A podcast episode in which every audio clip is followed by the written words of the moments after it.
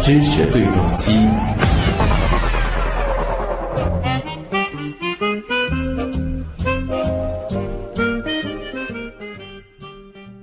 今天的话题呢，我们会把目光聚焦在湿地上。湿地与森林、海洋并称为全球三大生态系统，它是地球淡水之源和天然物种库，它是迁徙水鸟的优良停歇地，是淡水安全的生态保障地。一九九六年，湿地国际联盟组织决定，将每年的二月二号，也就是今天，定为世界湿地日。而今年呢，世界湿地日的主题为“湿地城镇可持续发展的未来”。那根据资料显示啊，目前我国湿地率是百分之五点五八，这要低于全球百分之八点六的平均水平。人均湿地面积呢，仅仅是世界人均的五分之一。根据第二次全国湿地资源调查，二零零三年到二零一三年，我国湿地面积减少了三百三十九点六三万公顷，大规模的无序开发建设使得许多湿地成为了所谓的生态孤岛。湿地面积萎缩、功能退化、生物多样性减少，也已经成为了我国最突出的生态问题之一了。而城市当中的湿地呢，也被称之为“城市之肾”。在咱们上海啊，有着三十七点七万公顷的湿地，包括近海与海岸湿地、沼泽湿地、湖泊湿地、河流湿地以及人工湿地这五大类。作为生活在上海这座建立在湿地之上的城市居民，其实呢，我们更有责任去认识湿地，当然更应该去了解如何保护咱们身边的湿地，打造一个可持续发展的未来。那今天的节目当中呢，我们就会邀请几位专家和我们一起来聊一聊咱们身边的这些湿地。首先来连线的是上海崇明东滩自然保护区的冯雪松老师。冯老师你好，哎，主持人你好，嗯，能不能给大家先来做一个简单的科普啊？就是到底什么样的地区我们才可以把它定义成湿地？它的一些基本特征是什么呢？哦，好的呀，嗯，然后首先我想给大家复述一下，就是我们国际湿地公约对湿地呢是有一个定义的，嗯，它是这么说的啊，湿地是指天然或人工、长久或暂时的沼泽地、泥炭地。静止或流动的淡水、淡咸水、咸水水域，包括低潮时水深不超过六米的海水区。嗯，所以这一串念下来，我相信这个很多人第一次听啊，都肯定觉得有点晕。对，因为这里边用了很多这个学术上 用了很多这种专有名词，也有很多这个术语。那么，我想简单来给大家解释一下，怎么来举几个例子吧。比如说我们啊，平时大家能够见到的一些。啊，环境啊，哪是至于什么样的环境属于湿地这一类呢？比如说有这样几几个例子，大家可以看一下是不是见过。比如说我们这个公园里边的池塘，比如说我们的这个水稻田，嗯，还有我们的水库，还有我们的河流、河道啊。那么有时候甚至比如说我们的一些啊人工的一些啊，比如说。种养殖的地方，比如说荷花池啊，啊，其他等等，就是大家平时很熟悉的一些地方，其实都可以叫做湿地。哦，这都是湿地。好像说到湿地，通常想到的要么是像东滩这样的才能叫湿地。其实湿地的范围或者说是它的这个定义，比我们想象中要更加的宽泛一些。对，可以可以这么说，就是湿地应该是在我们的身边，应该是到处都存在的，就无所不在的吧。嗯，应该说我们人也是离不开湿地的啊。尤其是像上海这样子一座城市啊，那么了解了什么是湿地之后，接下来其实更要来聊一聊湿地的这个价值了啊。为什么说湿地它是全球价值最高的生态系统呢？这个我们怎么去理解呢？嗯啊，怎么说呢？因为我们全球有三大生态系统嘛，那么森林、海洋还有湿地。那么之所以说湿地是呃价值最高的这个生态系统呢，主要是因为。湿地呢，它创每年创造的价值呢，比方说一公顷的湿地呢，它可以创造一点四万美元的一个啊这个价值。嗯。那么它是热带雨林的七倍，所以说综合各种生态系统，可以认为，因为可以认为湿地呢是最有价值的一种生态系统。也就是说，它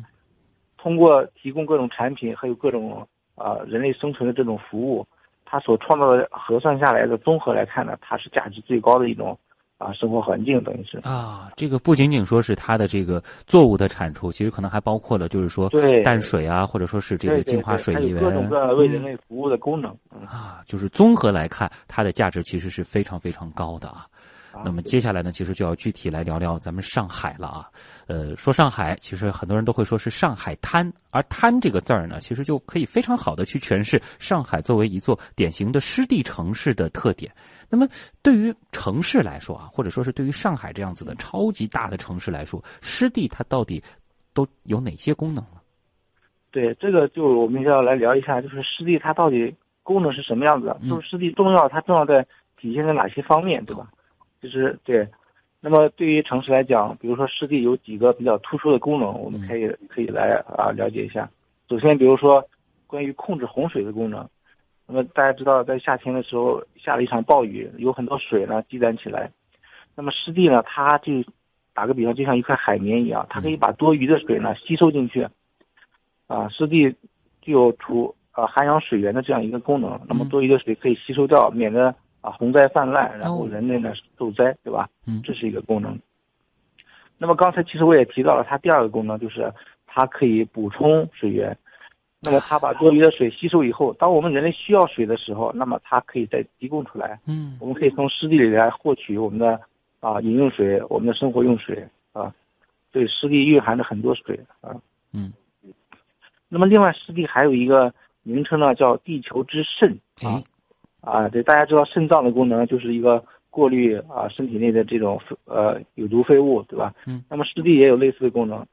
湿地呢，它就像一个过滤器一样，可以把我们平时人类排出的一些污染物啊啊进行过滤、进行吸收，那么净化水源、净化我们的生活环境。所以说湿地呢啊叫地球之肾啊啊对。另外，比如说它还可以啊改善我们的空气质量，嗯，可以调节我们城市地区的一个啊小气候。啊，局部的一个气候，对，因为湿地呢，它这个面积越大呢，它的调节作用越强啊。比如说可以稳定气温啊，可以让我们生活的更舒适，等等等等。嗯。那么最后我想强调一点呢，就是说，湿地还有很很重要一个功能，就是养育了生物多样性。哦，对。就是湿地呢，虽然它仅占全全球面积的大概百分之六，但是却有超过百分之二十的物种呢，都以湿地作为它们生存的环境。为各个类群，比如说鸟类、鱼类啊，啊，像青蛙啊这种两栖类啊、爬行类等等等等，啊，还有哺乳动物等等，提供了非常重要的一种生活环境。包括人也是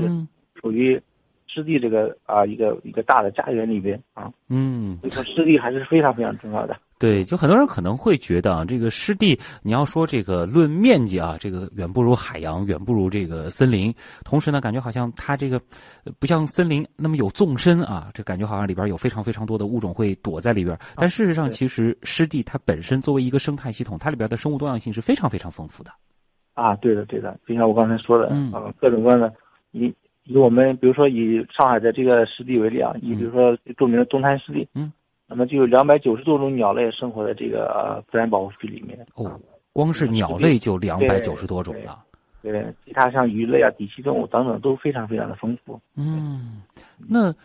像世界湿地日它的这个设立，肯定也是每年不断的提醒人们啊，要保护湿地。那在您的了解看来，湿地它现在主要面临的威胁都有哪些呢？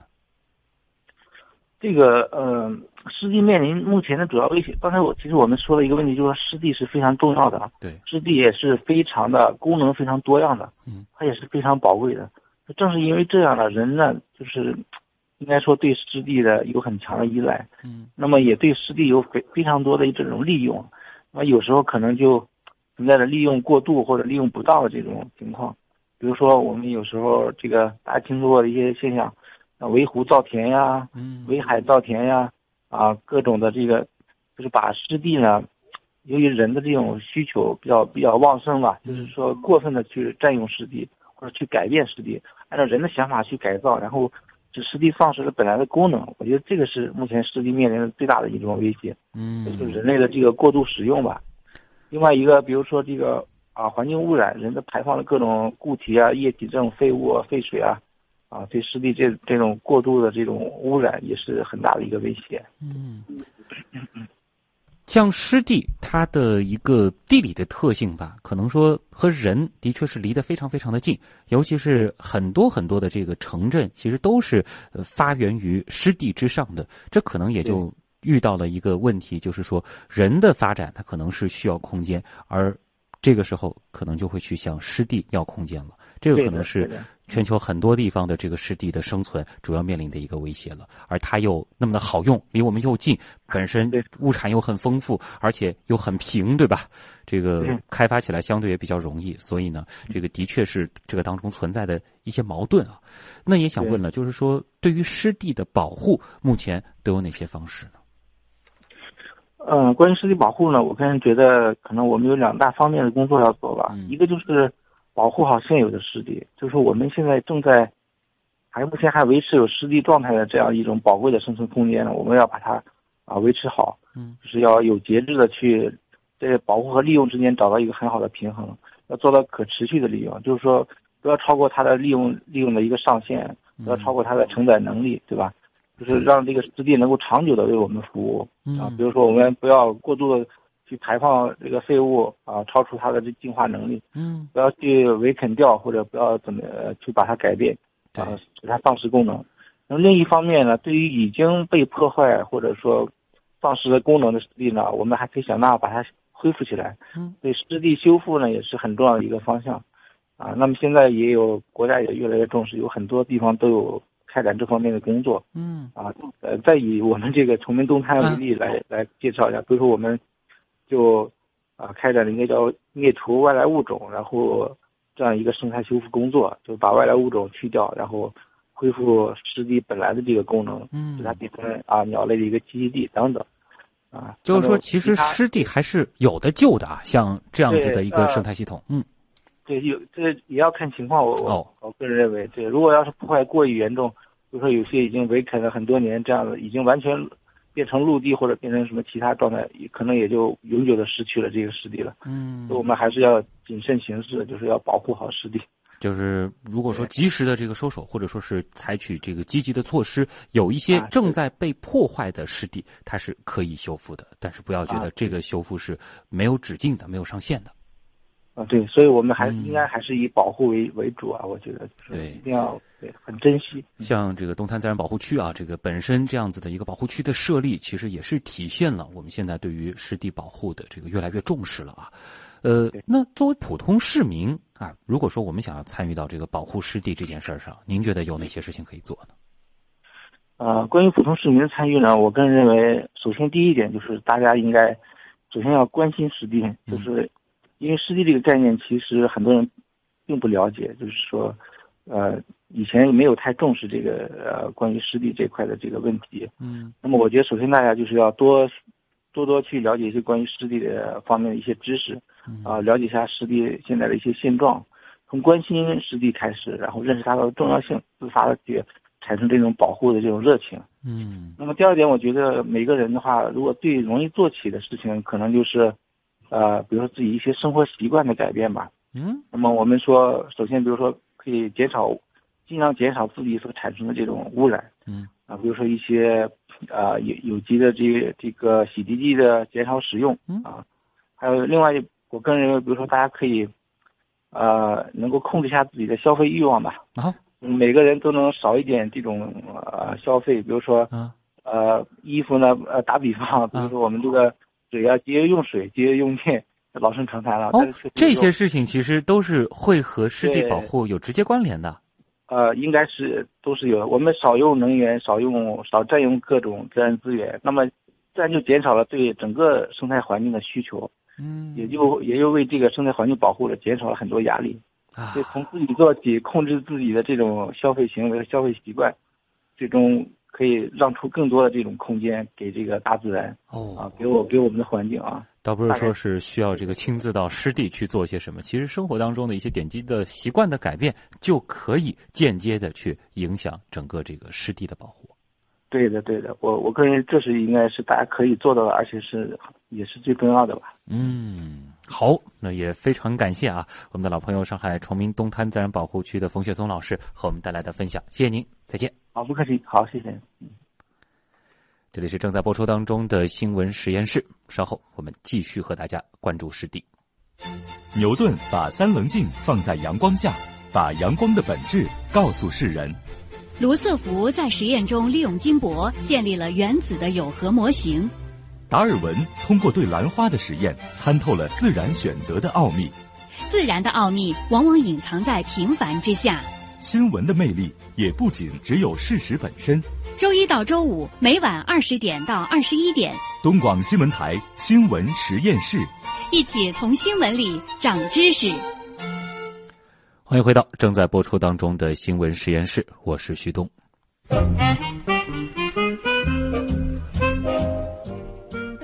今天是二月二号，也是世界湿地日啊，所以呢，我们共同来关注湿地。前面其实冯老师也说到了啊，湿地的面积虽然仅仅只占到地球表面积的差不多百分之六，但是呢，它却是地球上百分之二十已知物种赖以生存的家园啊。比如说，我们可能很熟悉的是非常多珍稀的鸟类，它们的繁殖和迁徙呢，也都离不开湿地。而除此之外啊，整个的湿地生态系统当中还包括着哪些生物呢？接下来的时间，我们再来连线一位老朋友，上海自然博物馆的何鑫博士。何鑫，你好。哎，徐东你好。嗯，据我所知，这个何博士之前其实是经常和湿地打交道的，对吧？哎，对，其实呢，呃，也不是之前，其实一直到现在都一直在跟湿地有很很强的这样的一个关系。嗯，因为我自己本身最早做的这个博士论文嘛，也是跟我们说湿地动物有关系了。就是我们当时做的这个呃章，大家可能之前也听说过这个物种。那其实。这个章的这个英文名啊，就叫 Chinese Water Deer 嘛，所以它是一个湿地里生活的这个一个小型的陆科动物。嗯，那么当然呢，现在主要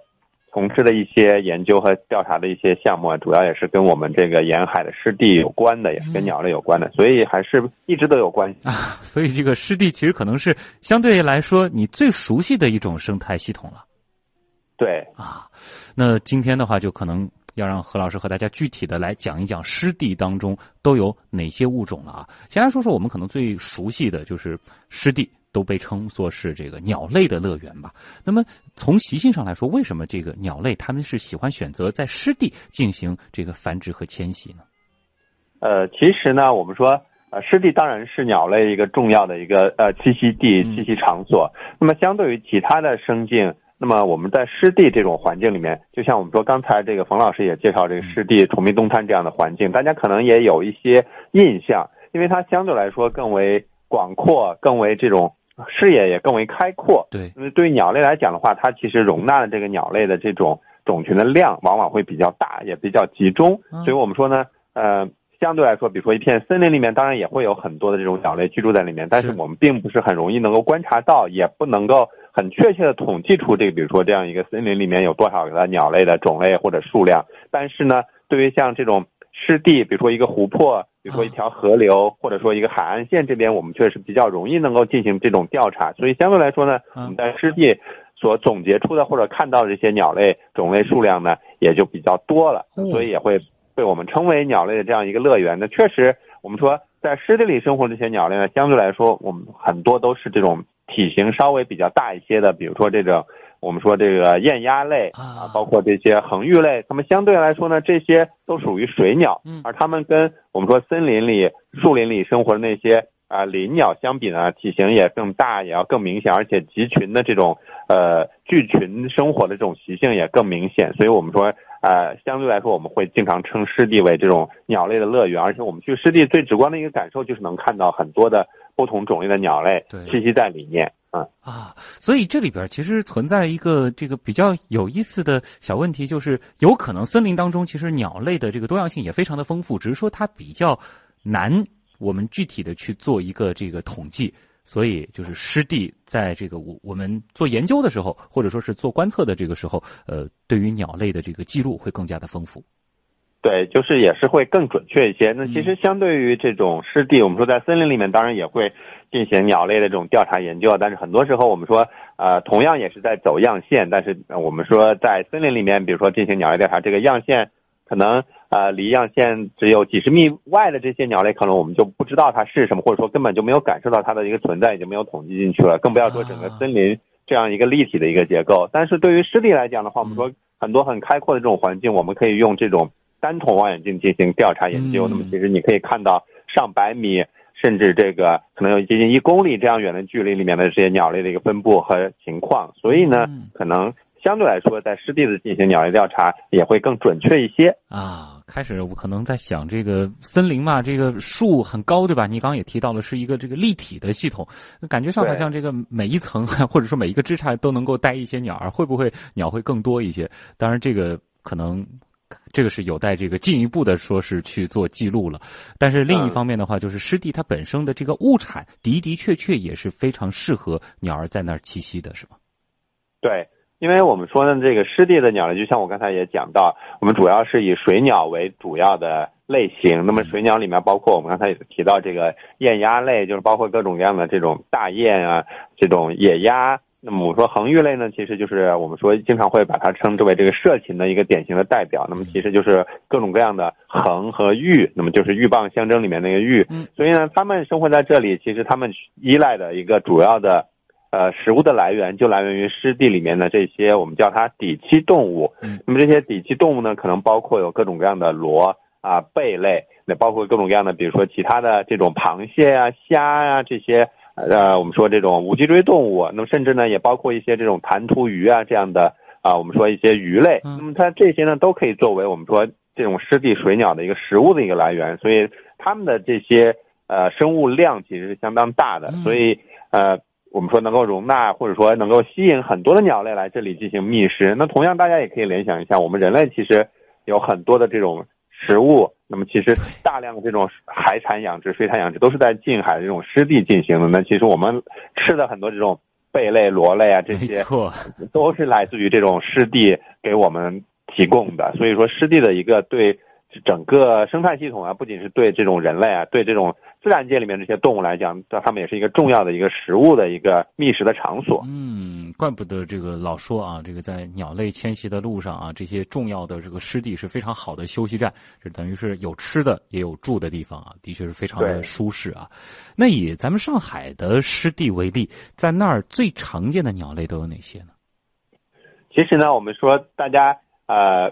刚才冯老师也提到，我们说崇明东滩是我们上海很著名的这个。湿地，那其实呢，包括崇明东滩在内，我们上海其实就是位于海边的这样一个城市。那么最主要的一个湿地的类型就是这种滨海湿地。所以呢，在我们上海这样的地方，那么最主要的这种湿地的鸟类呢，其实就是滨海湿地的各种水鸟。那么具体说是哪些种类呢？其实我们要分季节来看的。那比如说。现在这个季节是冬季，那么是二月份。那么冬季呢，其实如果大家去崇明东滩啊，或者说去南汇东滩这样上海比较著名的这种湿地，大家可以看到最多的，或者说最容易见到的就是我们说来越冬的这些啊雁鸭类。那么这些雁鸭类里面就包括我们刚才说的啊，可能有这些少部分的这个雁啊，因为上海的这个大雁这个类别呢，其实相对来说会少一点，但是更多的可能是一些鸭。那么比如说我们常见的。现在到崇明东滩可能比较容易见到的，比如说这个斑嘴鸭、绿头鸭啊、螺纹鸭，还有包括一些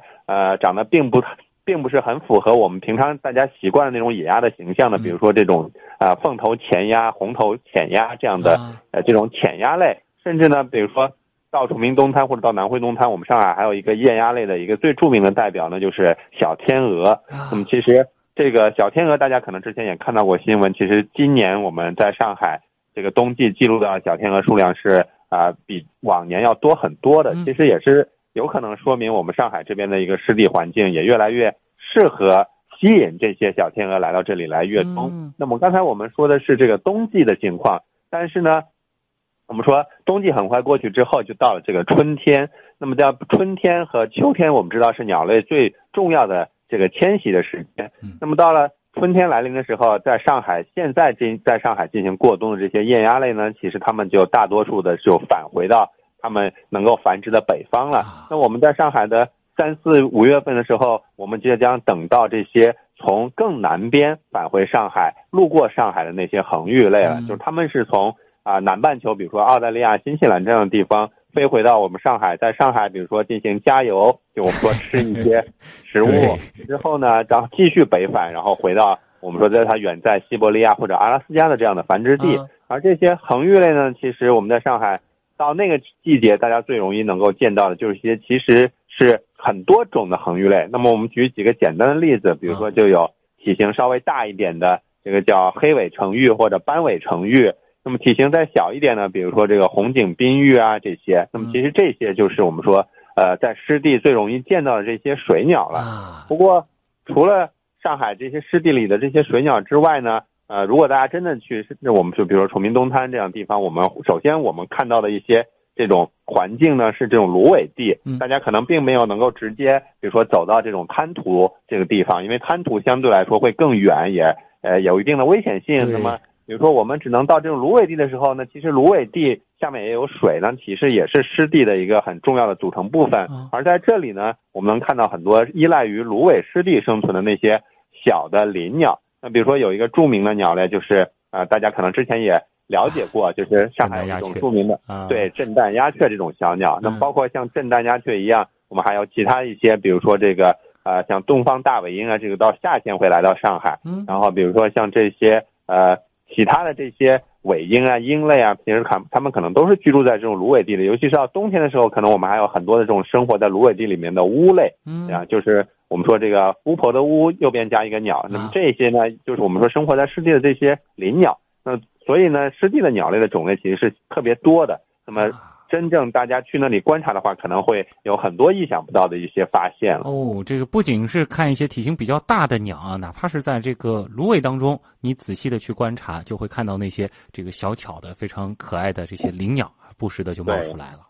嗯啊，这个是鸟类啊。那我们也知道，其实这个呃鸟可能是这个湿地当中最代表的一个类群了。那么其他的这个动物还有哪些呢？比如说前面这个何博士还提到了，你最早这个研究的这个哺乳动物，其实在湿地当中也是有不少分布的，是吗？对，其实哺乳动物呢，相对来说，我们说在上海这个地区，我们可能能够见到的啊，并不是太多。那么其实这也类似于我们整个这个中国东部沿海现在。呃，一直面临的一些这种开发的一些压力所致啊。那么这么多年下来，其实很多哺乳动物的数量已经消失了，或者说减少了很多了。比如说我们的这个章，那其实原来是广泛分布在从江苏的沿海一直到浙江的沿海，都是有很多，但现在只是局限集中在一些很少的一些地方。那么其他的，比如说还有一个著名的例子，那么就是啊，大家可能听说过麋鹿。那麋鹿其实也是生活在湿地的一种比较大型的这种陆科动物，那么它也是湿地里很重要的这种呃，曾经是我们中国东部沿海湿地很占主要这个种群的这个这种数量的这种哺乳动物了。当然现在也不是很容易能够见得到。那我们如果在现在在上海的这种湿地边上，我们能看到怎样的一些哺乳动物呢？那其实相对来说量还是不太多的。那比如说能够偶尔看到这种黄鼬，就是黄鼠狼，或者说这个。还还能偶尔能看到这个华南兔，那么当然大家都习惯把它称为野兔了。那那这些呢，就相对来说是比较小、比较不容易呃引起大家注意的一些哺乳动物了。但是如果往更广泛的这种这种世界上的这种湿地去举例子的话呢，其实世界上有很多著名的湿地，它其实当然不仅仅是鸟类的一个乐园啊，很多都是著名的这种哺乳动物的一个生存的一个乐园。那么比如说很简单，我们举举例子，比如说像这种。啊，南美洲的这些啊，就是我们说亚马逊那一带有很多这种泛滥的这种平原这种地方，都会因为雨季而有很多的动物居住在那么著名的这种生活在那里的哺乳动物，比如说美洲豹就生活在这样的一个环境里面。那么我们再举举，比如说像非洲的一个这种我们说呃有个叫奥卡万改三角洲这样一个地方，那么其实这个地方呢，它就是很多这种比如说非洲象啊，这种非洲犀牛啊、野牛啊。就是非洲水牛生活的一个区域，那么都是广泛居住在那里。那其实也是著名的这种哺乳动物居住的一个场所。那么，当然我们也希望中国的这些湿地能够也能有很多的哺乳动物啊。但是我们，但是毕竟已经经过了之前那么多年，或者说一个历史时期的这样一个变化，我们现在只能在。呃，尤其是在中国的东部湿沿海湿地，只能看到的是大部分的只是鸟类了。对，这样忽然意识到了为什么这个像咱们上海的这个松江啊，之前有一个别称是“蓉城”，就是和鹿有关的。这其实也反映了，就是像鹿这样的哺乳动物和湿地，它也是有非常强的这个关联性的。只是说，随着这个人类活动的这个逐渐的深入啊，现在呢，在湿地当中越来越少见这样的这个陆科动物的身影了。嗯嗯，那像其他的这个类群呢，这个两栖动物、爬行动物是不是会更多一些呢？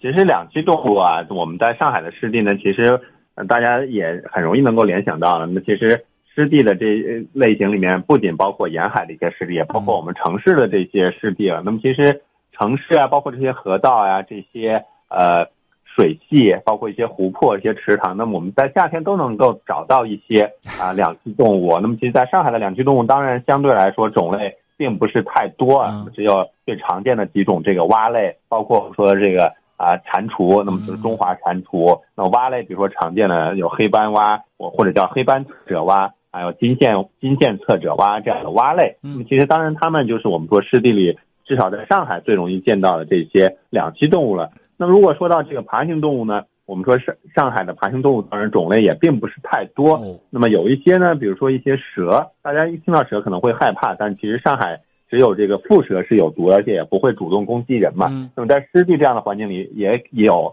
很少量的这种蝮蛇，也有这个我们说呃，比如说更容易见到一些的，比如说赤链蛇，它们也是依赖于这种湿地水体去捕捉两栖类而生存的。嗯，当然还有一个著名的案例，就是我们上海呃，也是类似于我们之前的这个章的这样一个研究项目，呃，我们在崇明东滩啊重新引入了这个扬子鳄，那么它也是这个。爬行动物了，对那么它也是大家也知道，扬子鳄本来名字就是跟长江有密切关系的扬子江嘛，它也是一个很典型的中国东部湿地的这样的一个鳄类。当然呢，现在在中国的这个自然自然的种群可能并不是很多了。那么我们比如说在上海做这种重引入的工程呢，其实也是希望能够重现它曾经的这种自然分布的这种状况。嗯，那像这个湿地对于鱼类来说。是意味着是什么呢？是有的鱼类它终身就生活在这儿，还是说有一些鱼它可能也是像鸟一样，它在这儿会完成它人生当中的啊余生当中的某一个重要的阶段呢？嗯，其实是这样，就是我们如果说到鱼类，大家可能还是要看一下。湿地的这个定义啊，那其实我们说湿地的定义里面，就我们说淡水水体基本上都是在湿地的这样的一个范围里面的，而把这个海水水域类，我们把它叫做这个低潮期，水位不超过六米的区域，都叫做这个都属于湿地的这样一个范围。那其实我们说鱼类生活在水中嘛，那么淡水鱼类的这些其实它们都是生活在这种湿地环境里面了。而这这种海水鱼类呢，那其实在浅海生活的，或者说近近这种海岸线生活的这种鱼类，其实也是属于在湿地里生活的鱼类。当然像。刚才你有提到这些洄游性的鱼类，那我们在上海，大家有一些这个著名的一些案例了，比如说他们会溯江而上的这些，比如说这个著名的中华鲟，那么它当然是成年以后是在海洋里生活的，但是在它这个我们说幼体期，它的父母会把它的卵上溯到长江这样一个区域去产卵，那么其实当然它也是溯河回到湿地来生活的，那么也就是它一部分时间是在海里，那么一部分的生活史是在这个。长呃这种江河里面，那么其实就是淡水湿地生活。那其实还有很多的这种鱼类，可能都有类似这样的习性。那么这些就是我们说在湿地里生活的这些啊半海洋性又半淡水性的这种鱼类。那么更多的一些淡水鱼类呢，我们在上海很容易能够在一些河道呀、一些水体里，比如说能够见到很多成群活动的啊白条鱼或者叫餐条鱼。那么其实还包括比如说啊本土的一些原生的鱼类，比如说庞皮鱼啊。这些，那么就是我们上海啊本来应该有的，容易能够见到的一些鱼类。当然呢，现在在城市的这样的水体里面，我们更容易能够见到的一些鱼类，可能并不是啊本土鱼类。那么，比如说石纹鱼，大家都听说过这种小鱼呢，其实它就是一个外来的物种。当然，现在已经在我们的城市的这种湿地水体里占据比较优势的地位而已。这倒是提醒了我们很多这个对湿地还不是特别了解的普通人啊，就是湿地它的这个定义比我们想象的要大很多。可能当我们谈论湿地的时候，并不是说只有在这个崇明的东滩或者说是南汇的一些地方呃才有湿地，其实湿地真的就是在我们身边。对，因为我们说从湿地的这个定义里面，因为湿地的定义是来自于这个国际的这个。湿地公约里面的一个定义嘛，它其实包括的这个类型是特别多的。我记得它可能他们在它的这个国际的这个定义里面，把湿地划分成了四十多种湿地，其中有三十多种都是这个天然湿地。那么在这四十多种里面呢，它其实就包括了我们说这个啊，既有天然的，也有人工的，既有长久的，也有暂时性的，就包括比如说沼泽地啊、泥炭沼泽啊，或者是那些。啊，河流啊，水水域啊，这些咸水、半咸水流动或者不流动的啊，这些环境其实都包括在里面，包括我们刚才也提到的这个近海的这个不超过低潮期水位不超过六米的这样的一个环境，都在湿地的这个范围里面。所以，呃，虽然湿地在整个地球上的面积相对来说并不是很大，但是我们去考虑到它的一个类型的话，那其实我们生活中接触到的大多数的这种自然或者人工的这种面积稍微大一些的水体，其实都是属于湿地的。首先有淡水的这个水源，就这一点。基本上就是绝大部分的人类也都是生活在这个湿地相关的这个环境附近的，对的啊。那这样一来的话，就是对于湿地的保护，或者说是湿地里的这些动物们的保护，核心博士有什么样的建议呢？呃，其实呢，我们说提到这个建议啊，那其实呃，就像我们说每年这个二月二号是世界湿地日，嗯，其实我们说最简单的一个建议就是大家嗯。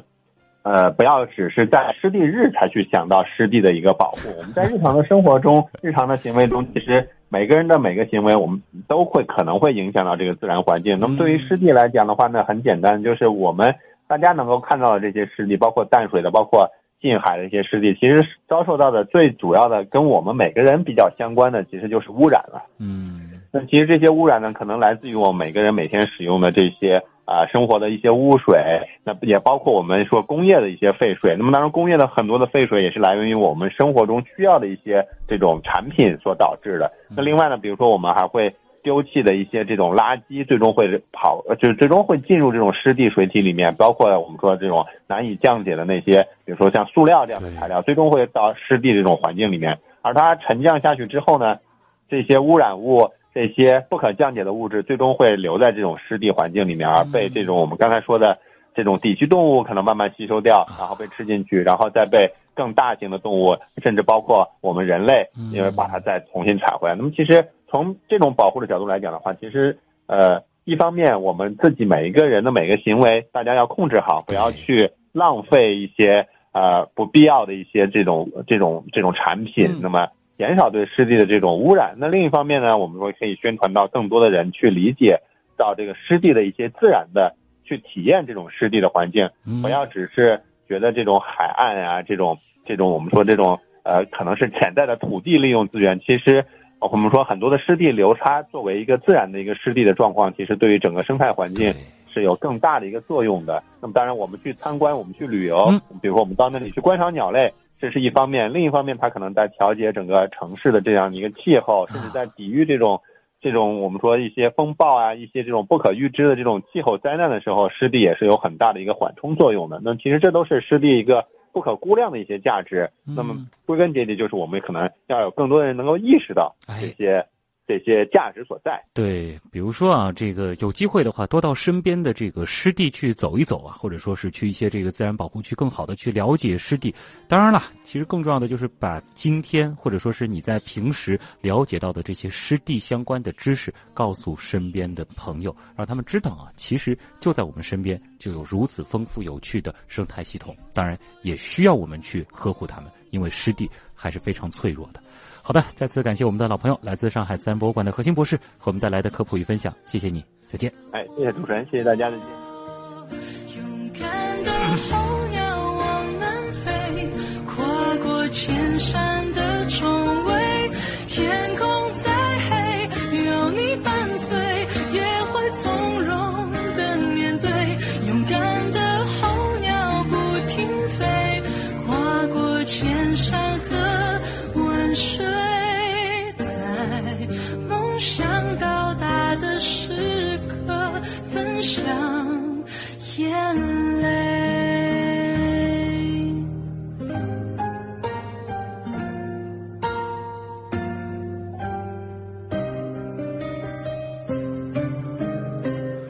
来各位朋友以上就是今天新闻实验室的全部内容。本次节目监制音乐评旭东编辑王威盛燕姿我是旭东。咱们下周一晚上的同一时间新闻实验室不见不散周末愉快。我四季轮回爱上漂泊如果湖水清澈倒映着我如果天空过